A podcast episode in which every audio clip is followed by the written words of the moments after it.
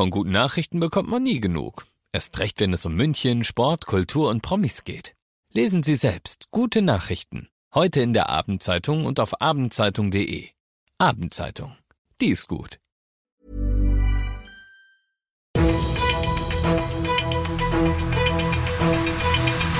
95 5 Charivari, das München Briefing, Münchens erster Nachrichtenpodcast. Ich bin Ludwig Haas. Servus, schön, dass du auch wieder so kurz vorm Wochenende bei mir im Podcast dabei bist. In fünf Minuten gebe ich dir jetzt einen Überblick darüber, was in und um München heute alles so los war. Jetzt kannst du wirklich die Stunden zählen, nur noch einmal schlafen, dann ist endlich Wiesen. Und jetzt denkt man sich, die haben ja schon Anfang Juli mit dem Aufbau angefangen, da ist ja bestimmt schon längst alles fertig und es wird quasi nur noch aufs berühmte Ozaft ist gewartet. Ja, nicht ganz tatsächlich, es ist auch bis in die letzten Minuten vor dem Einlass morgen früh hinein noch einiges zu tun. Und diejenigen, die die Wiesen aufbauen, die sind ja ehrlich gesagt auch nicht viel besser als man früher in der Schule. Auch da wird gerne mal alles auf den letzten Drücker gemacht. Charivari Wiesenreporter Oliver Luxemburger ist vor Ort auf der Theresienwiese.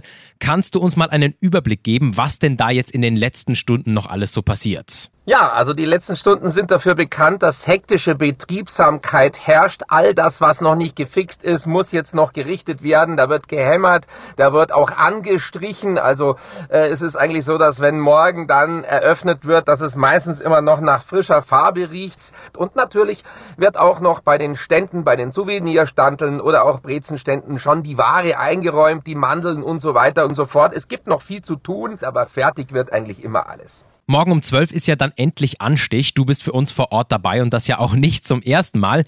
Wie ist das denn eigentlich beim Anstich? Was erlebst du da? Du stehst ja nur ein paar Meter neben dem ersten Fass. Wie ist es denn da so in der Box? Das ist in der Tat ein ganz besonderer Ort, um die Eröffnung des Oktoberfests mit zu verfolgen. Man weiß, dass ungefähr naja, über 300 Millionen Leute an den Fernsehgeräten in der ganzen Welt da zugucken und man steht da dort und ist einer von vielleicht, naja, ich sage mal 60 Leuten oder so die da direkt nebendran stehen. Es hat aber noch nie gespritzt, wenn der OB Reiter draufhaut, denn der macht das hier wirklich sehr gut. Also ist es schon sehr spannend, äh, sehr prominent und es macht riesig Spaß. Das ist schon wirklich ein ganz besonders toller Ort. Vielen Dank, Charivari München-Reporter Oliver Luxemburger. Ab 12 Uhr sind wir morgen live beim Wiesenanstich mit dabei. Einfach auf der Charivari Insta-Seite vorbeischauen. Wenn du heute tagsüber in der Stadt unterwegs warst, dann hast du es vielleicht mitbekommen. Der globale Klimastreik von Fridays for Future hier in München ist vom Königsplatz aus durch die Stadt gezogen, um auf die Klimaerwärmung aufmerksam zu machen. Tausende Menschen waren bei der Demo mit dabei und wir haben bei Anna-Maria Sporer von der Münchner Polizei nachgefragt, wie denn alles so abgelaufen ist. Am frühen Nachmittag fand heute eine angemeldete Versammlung von Fridays for Future im Bereich des Siegestors statt. Wir haben in der Spitze 8500 Teilnehmer an der Versammlung verzeichnet. Die Versammlung ist sehr friedlich verlaufen. Es kam zu keinerlei Störungen. Du bist mittendrin im München Briefing, das ist Münchens erster Nachrichtenpodcast. Und nachdem wir gerade schon über München gesprochen haben, werfen wir jetzt noch einen Blick auf das Wichtigste aus Deutschland und der Welt. Der Verfassungsschutz in Bayern darf die AfD ab sofort als gesamte Partei beobachten und auch die Öffentlichkeit darüber informieren. Das hat der Bayerische Verwaltungsgerichtshof heute entschieden. Der AfD in Bayern wird vorgeworfen, die Menschenwürde von Muslimen und auch das Demokratieprinzip in Frage zu stellen. In weniger als einem Monat wird hier in Bayern ja ein neuer Landtag gewählt. Die Europäische Union hat eine 345 Millionen Euro Strafe gegen den Online-Dienst TikTok verhängt. Es geht um Verstöße gegen das Datenschutzrecht. TikTok soll wiederholt unsensibel mit den Daten minderjähriger Nutzer der Plattform umgegangen sein. Das chinesische Unternehmen will jetzt rechtliche Schritte prüfen. Luis Rubiales, der Chef des spanischen Fußballverbands, darf sich Spielerin Jenny Hermoso ab sofort nicht mehr auf weniger als 200 Meter nähern.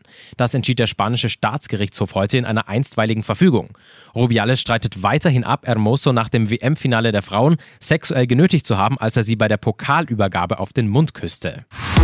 Heute ist Feel Good Friday hier auf 95.5 Charivari und deshalb endet auch der Podcast mit einer schönen Nachricht. Wenn der FC Bayern heute um 20.30 Uhr im Spitzenspiel gegen Bayer Leverkusen aufläuft, dann im ganz neuen Wiesentrikot. Das wurde heute nämlich offiziell von den Bayern vorgestellt. Es ist hellgrün mit einem Alpenblumenmuster und einem Edelweiß im Nacken. Wie findest du's? Stimm jetzt ab in der Charivari Insta-Story. In diesem Sinne, ich bin Ludwig Haas und ich wünsche dir noch einen schönen Feierabend und ein wunderbares erstes Wiesenwochenende. Ciao!